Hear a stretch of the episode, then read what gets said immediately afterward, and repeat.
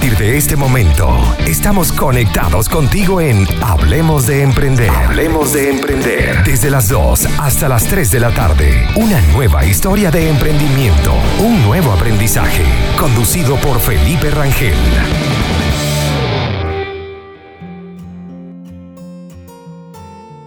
Bienvenidos a un nuevo episodio de Hablemos de Emprender. Hoy hablaremos sobre los motivos para invertir tiempo y dinero en el storytelling en los negocios y en la marca personal. Recuerden que estamos en Conectados Contigo Radio bajo la dirección, producción general y en los controles con Maylin Naveda. Y quien les habla el día de hoy, Felipe Rangel, que pueden ubicarme a través de mi cuenta de Instagram como arroba soy Felipe Rangel.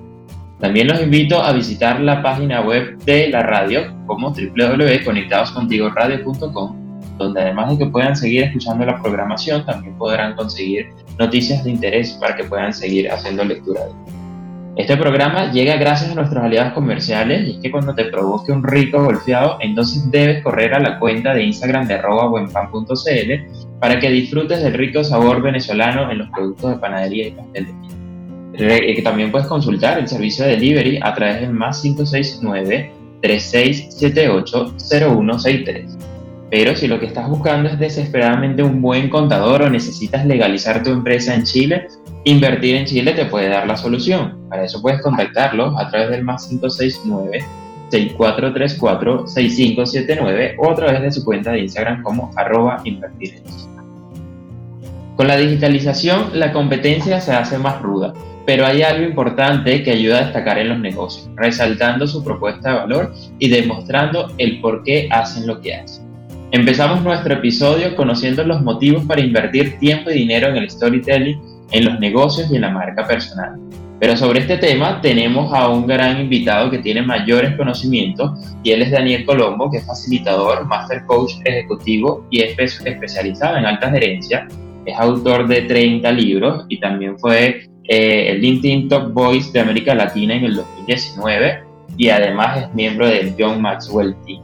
¿Cómo estás, Daniel? Bienvenido. ¿Qué tal? ¿Cómo estás, Felipe? Un gusto saludarte a ti y a toda la audiencia. Encantado de tenerte acá para que bueno, nos puedas eh, llenar de todo ese conocimiento eh, para nuestra audiencia de emprendedores que, que, siempre toman con bastante fuerza las herramientas que les damos a través de este programa para seguir potenciando su negocio. Bueno, muchas gracias. Estabas ahí hablando del tema del storytelling y muchas personas piensan que esta palabra storytelling es algo nuevo.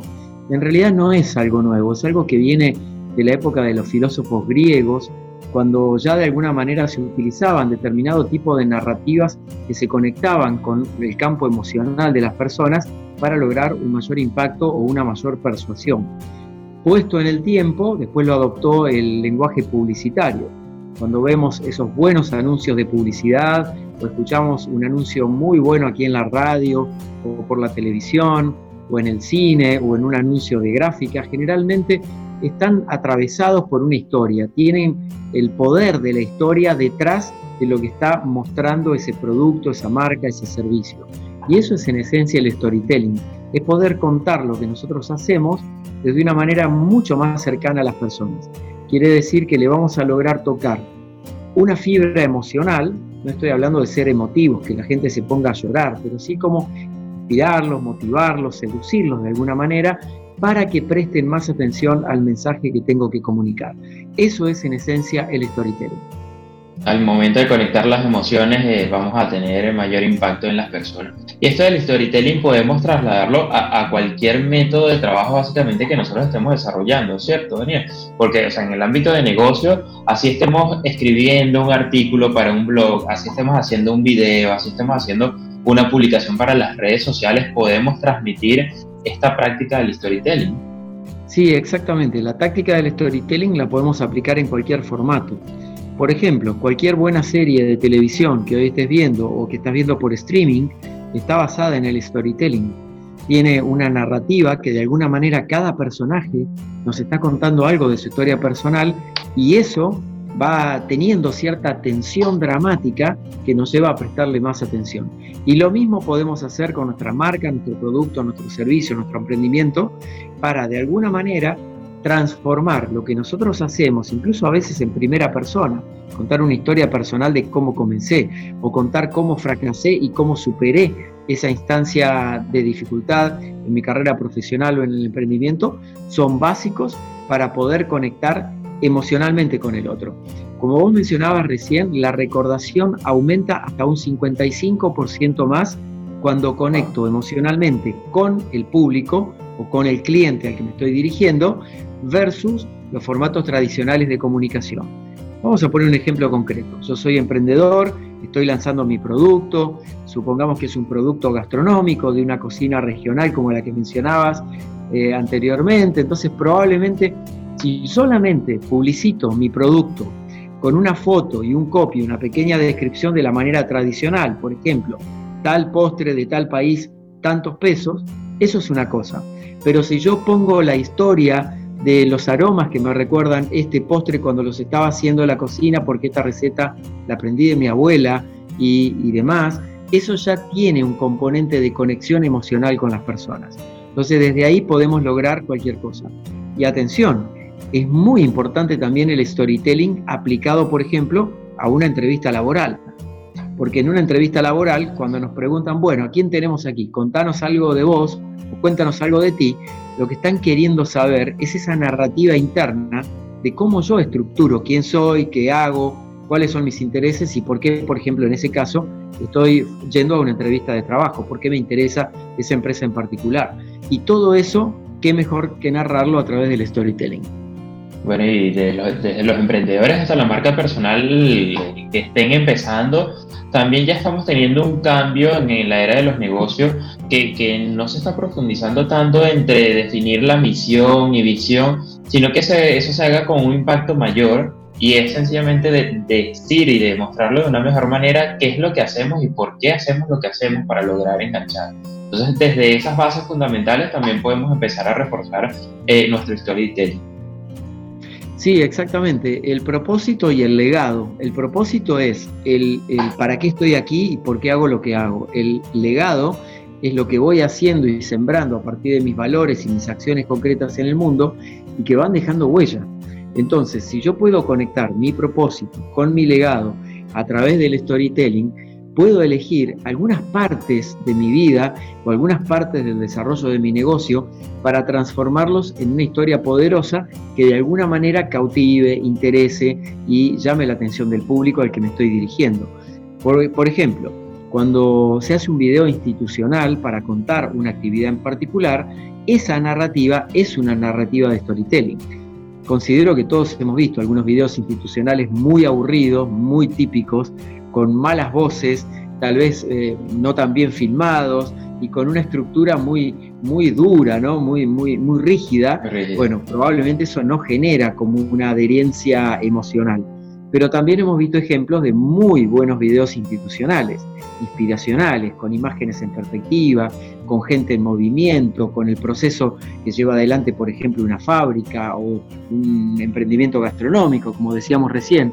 Entonces, lo importante para señalar es que no se trata de poner emoción por emoción, sino que la emoción dentro de esa narrativa que estoy haciendo tiene que estar al servicio del objetivo final que yo quiero comunicar. Por lo tanto, el storytelling en sí mismo es una estructura narrativa, pero tiene que tener la base en una estrategia de comunicación. El storytelling suelto por sí mismo no sirve para nada. Ahora, si yo, por ejemplo, en mi feed de Instagram o en un video en YouTube o en Facebook o en Twitter o en LinkedIn, donde yo estoy todo el tiempo interactuando o en mi página web, eh, comparto contenido desde ese lugar, cuento qué experiencia tuve. Excelente, Daniel. Bueno, ya empezamos a recibir muchísima información y de la importancia de cómo puede llegar a influir esto del storytelling dentro de los negocios y dentro de toda nuestra vida personal. Debemos hacer una pequeña pausa musical y rápidamente regresamos para seguir conociendo más de cómo podemos aplicar esto del storytelling.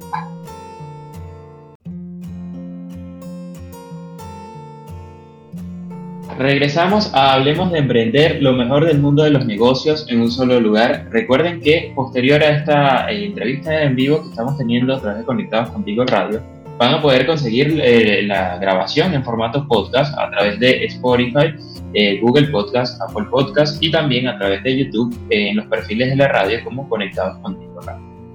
Daniel, con, con, todo lo que ya hemos comprendido de qué es el, el storytelling y cómo nos puede influenciar tanto en la vida y en los negocios, ¿qué elementos debemos nosotros cuidar para empezar a desarrollar esto? ¿Cómo podemos partir? Las personas que no conocían ni siquiera el término, que como dices, no es algo nuevo, pero que sí está tomando cada vez más fuerza, eh, ¿cómo pueden iniciar para aplicar esto? Bueno, por cierto, no dijimos el significado de storytelling en español. En español sería algo así como el narrador de historias o el contador de historias. En algunos países le llaman el cuentacuentos, pero cuentos en el buen sentido, no que te hacen el cuento del tío, como decimos habitualmente en Argentina, que sería como un engaño. ¿sí?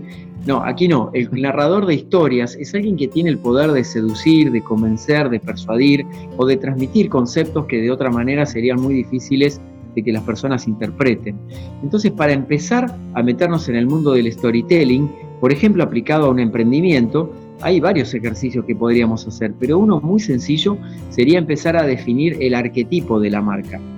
Jung, famoso psicólogo, psiquiatra, definió 12 arquetipos. Está el arquetipo del aventurero, el sabio, el héroe y demás.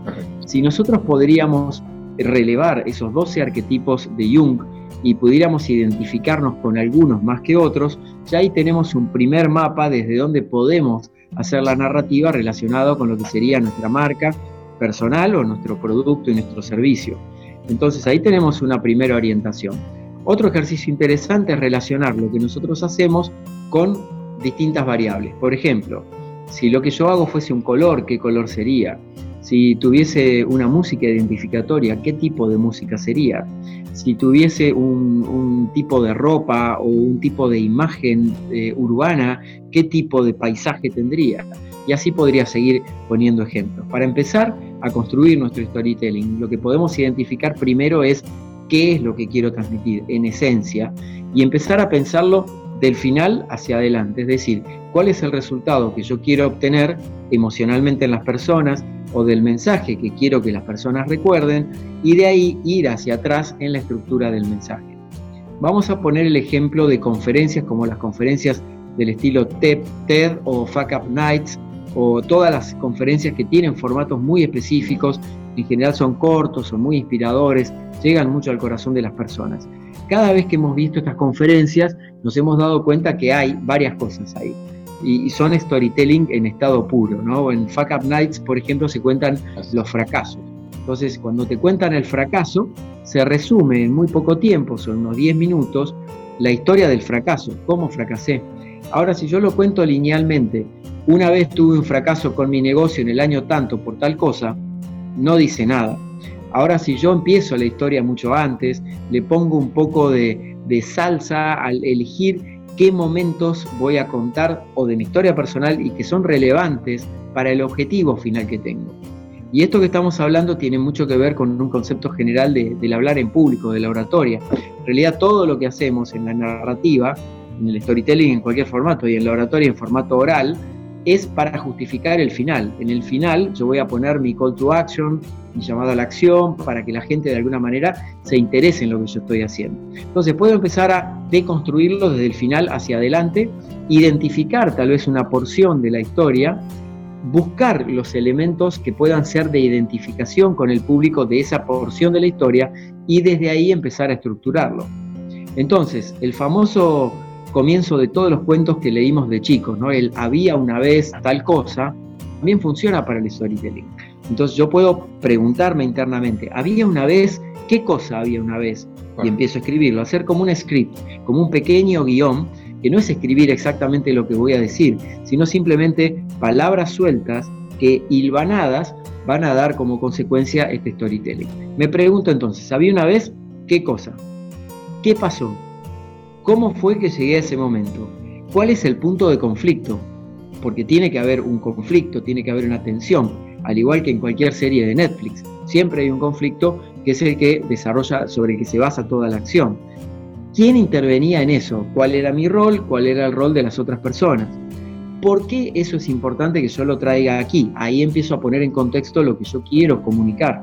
Y después y diría directamente a mi call to action, que podría ser simplemente la moraleja que da como introducción a la presentación de mi producto, o puedo directamente mencionar mi producto, y a partir de la vez que se me quemó esa torta en el horno de mi abuela, yo aprendí a cocinar como cocino hoy los productos que vendo en tal lugar. Entonces ahí tengo todo el desarrollo del storytelling, por ejemplo, en un ejemplo concreto. Excelente, Daniel. Existen diferentes tipos de storytelling, porque también he escuchado los términos story doing y storytelling. Eh, ¿Hay algunos otros términos relacionados a esto y en qué se puede llegar a diferenciar?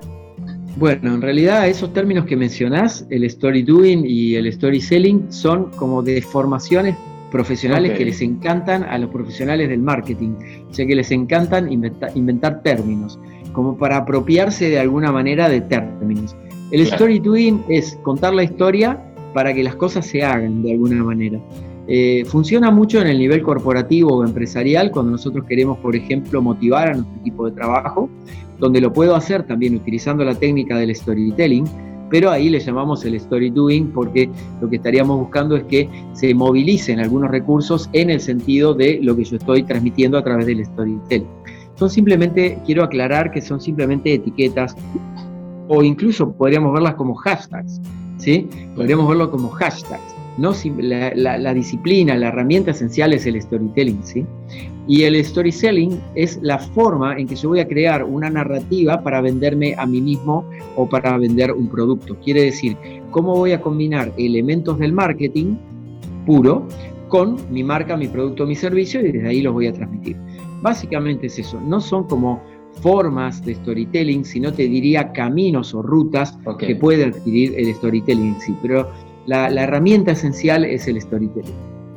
Excelente, Daniel. Bueno, vamos a ir a una pequeña pausa musical y ya vamos a regresar para obtener un poquito más de detalle de esto del storytelling. Ya regresamos en Hablemos de Emprender.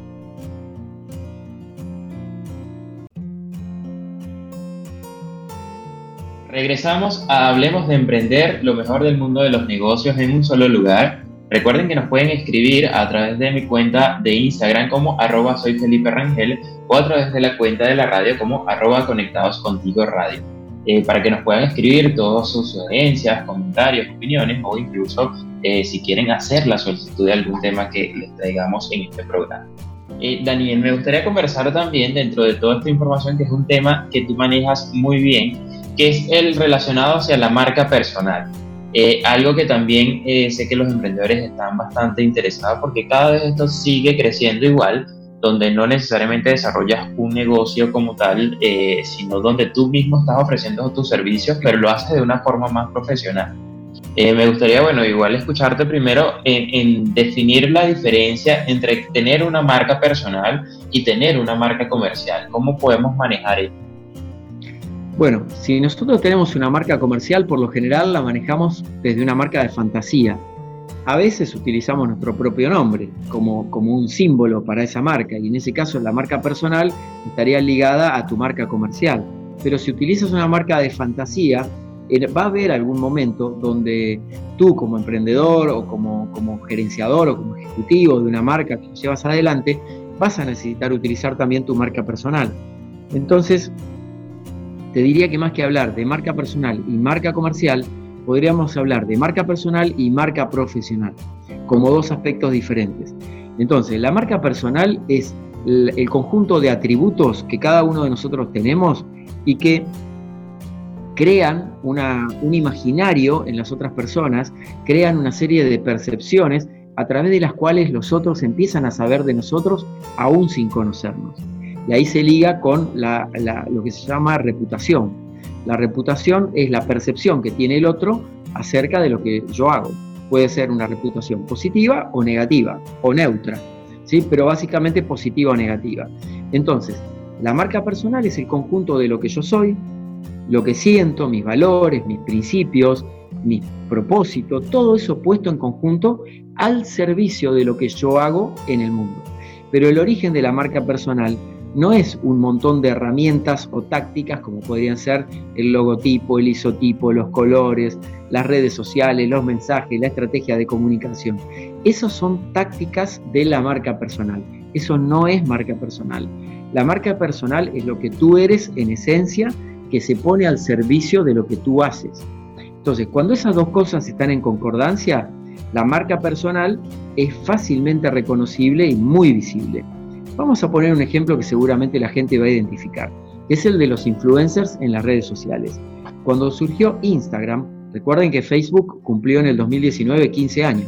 O sea que Instagram es mucho más reciente. Creo que tiene alrededor de 4 o 5 años, ¿sí? con el auge que la, que la conocemos.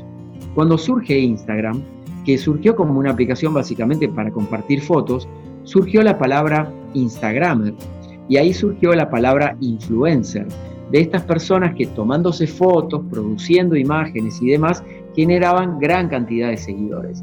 Y eso no significa que hayan desarrollado una buena marca personal, porque ser influencer es una cosa, pero tener marca personal es otra. La marca personal tiene un atributo de agregar valor a las personas de agregar algo que haga diferente la vida de las personas, de mejorar la vida de las personas, de ser de alguna manera un impacto positivo cada uno en su actividad. Entonces, para poder diferenciar bien, yo puedo tener una marca personal que está muy relacionada con mis valores y a su vez la puedo conectar con lo que yo hago, lo que denominaríamos marca profesional. Entonces, por ejemplo, en mi caso, mi marca personal es mi marca profesional.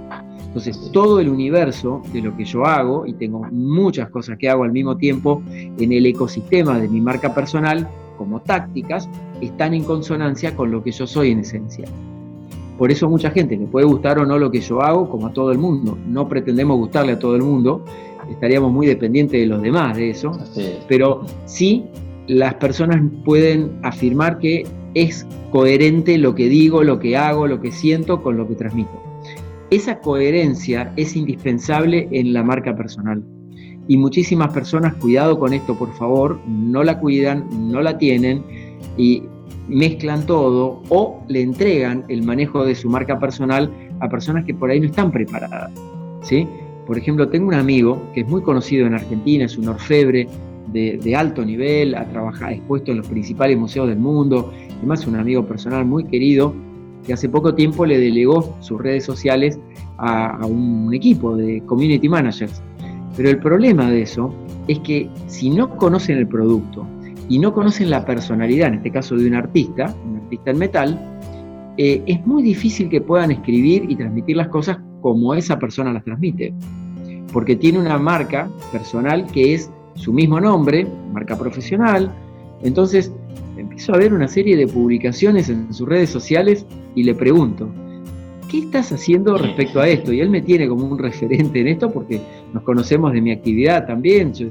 He sido su agencia de relaciones públicas durante muchos años, cuando tuve mi agencia durante 20 años. Eh, ya no me dedico más a eso, pero fui su agencia en un momento. Eh, ¿Qué estás haciendo? No, le pasé, le pasé las cuentas de redes sociales a un equipo de community managers. Pero lo que escribían los community managers no tenía nada que ver con su personalidad. Eh, y no lo digo despectivamente para los community managers, porque realmente hay algunos que son muy, muy buenos e interpretan muy bien el sentido del producto, de la marca o de la persona, pero hay otros que no, hay otros que son muy improvisados. Por eso que es muy importante que si vas a trabajar con tu marca personal y la vas a delegar, te encargues de supervisar y de por lo menos corregir, mirar, observar los copies de las publicaciones que se van a hacer y demás. Eso es muy importante, Daniel, porque incluso una de las expertas en, en, manejo de redes sociales, como Vilma Núñez, eh, ella misma en una de, sus videos estuve viendo recientemente, donde ella decía que en un tiempo, aun cuando tiene un equipo de trabajo súper especializado y que ella tiene una agencia de marketing, eh, no es lo mismo que le estuviera manejando su cuenta personal, su equipo de trabajo, a que lo estuviera haciendo ella y logré percibir una, una diferencia en cuanto a la interacción con la persona. Al momento de hacer este cambio tuve que retomar inmediatamente yo mi propia cuenta, porque imagínate, todo su equipo de trabajo por ella misma está siendo guiado, pero igual se nota esa diferencia de autenticidad, como dice. Eso es muy importante cuidar eso. Vamos a ir a una pequeña pausa musical y ya regresamos para seguir conversando sobre marca personal en Hablemos de Emprender.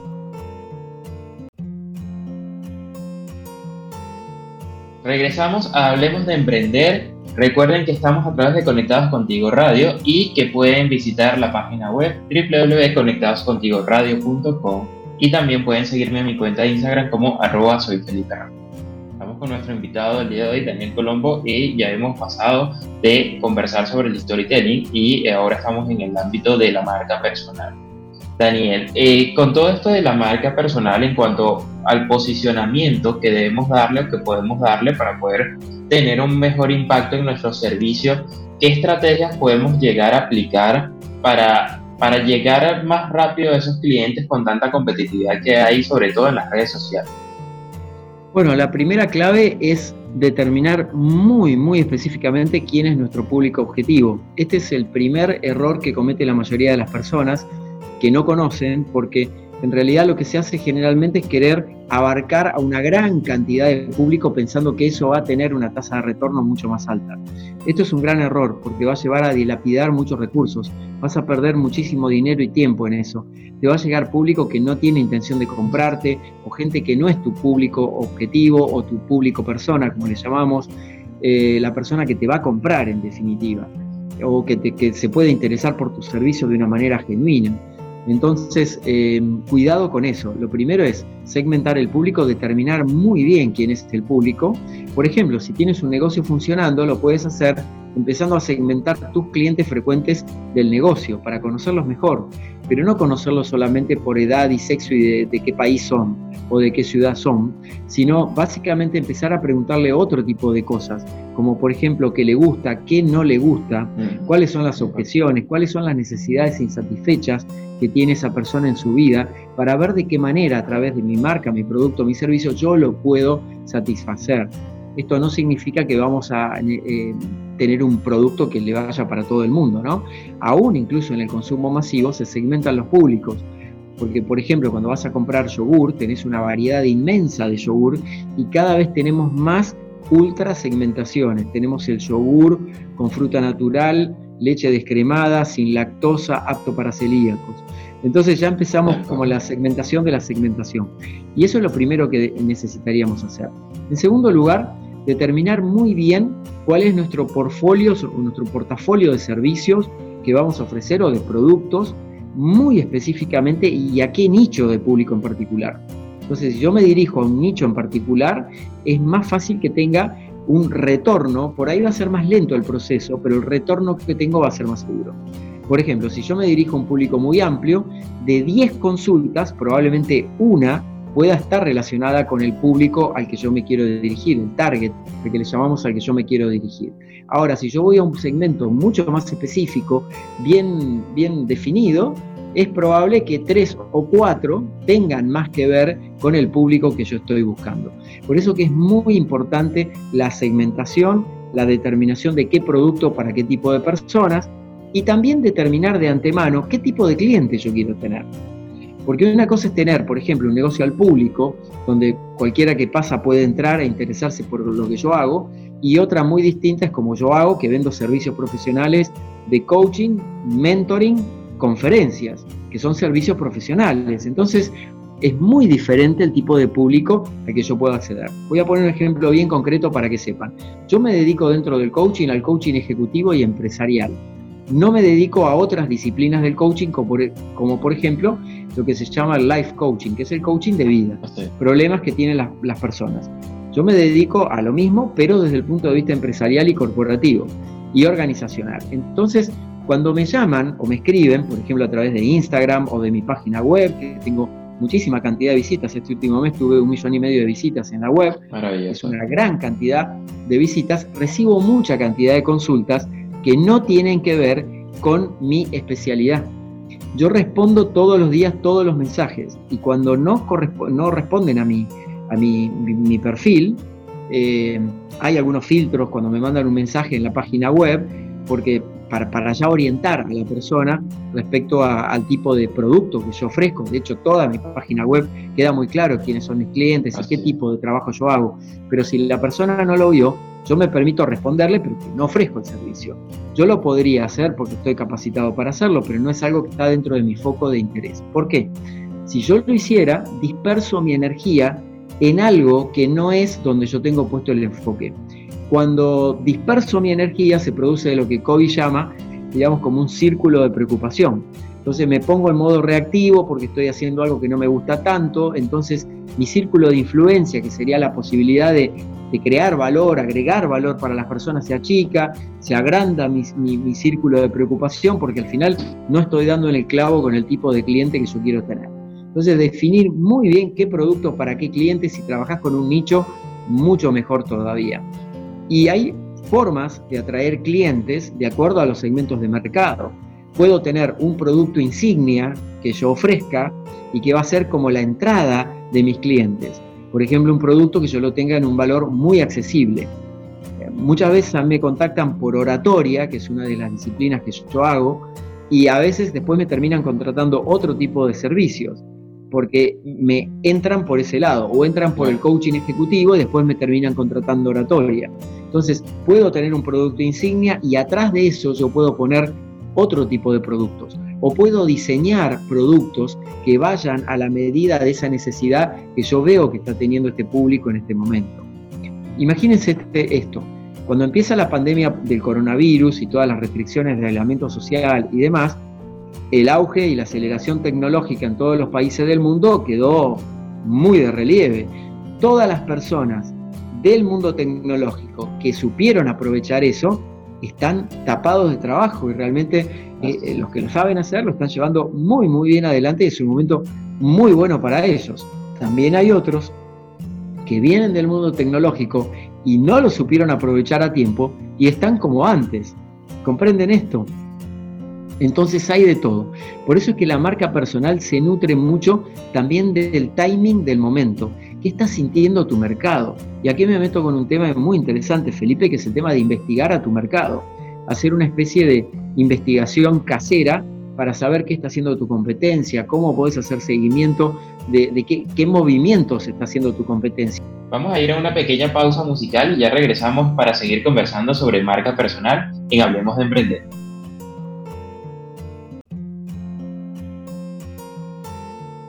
Regresamos a Hablemos de Emprender. Recuerden que estamos a través de Conectados Contigo Radio y que pueden visitar la página web www.conectadoscontigoradio.com y también pueden seguirme en mi cuenta de Instagram como arroba eh, eh, Daniel, y en esta parte de los elementos eh, para una marca personal que ya he estado mencionando algunos, pero ¿qué otros elementos deben cuidar al momento de desarrollar esto?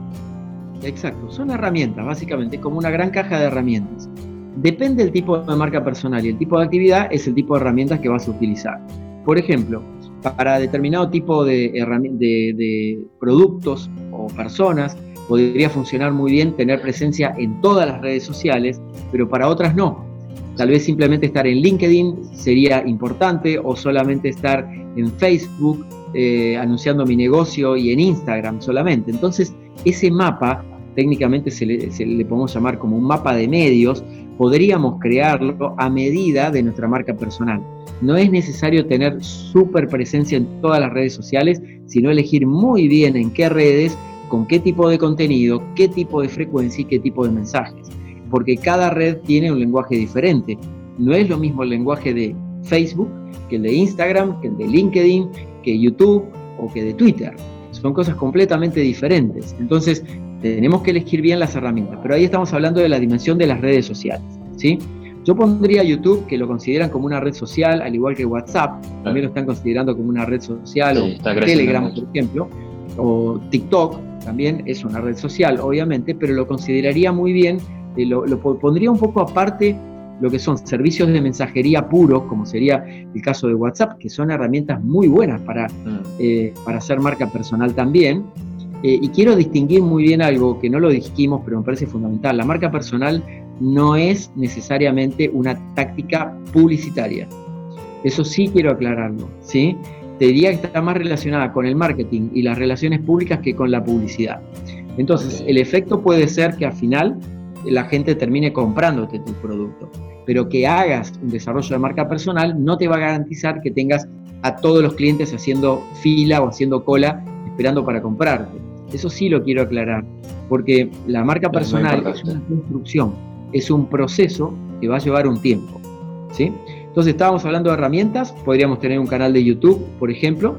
Eh, mi canal de YouTube, por ejemplo, ha ido creciendo bastante. Al momento de grabar esta entrevista hay unos 65 mil suscriptores, que es mucho para, para, para, una persona que empecé el canal de YouTube con énfasis hace un año y medio eh, y realmente está teniendo muy, muy buen éxito. Pero para lograr eso hay que grabar, hay que producir contenidos, hay que crear, hay que mantener una continuidad, descubrir cuáles son las métricas, eh, qué días te ven más, qué, cuál es tu tipo de perfil de público que te ve en las redes sociales, tal vez no tiene nada que ver con el mapeo de público que tú has hecho.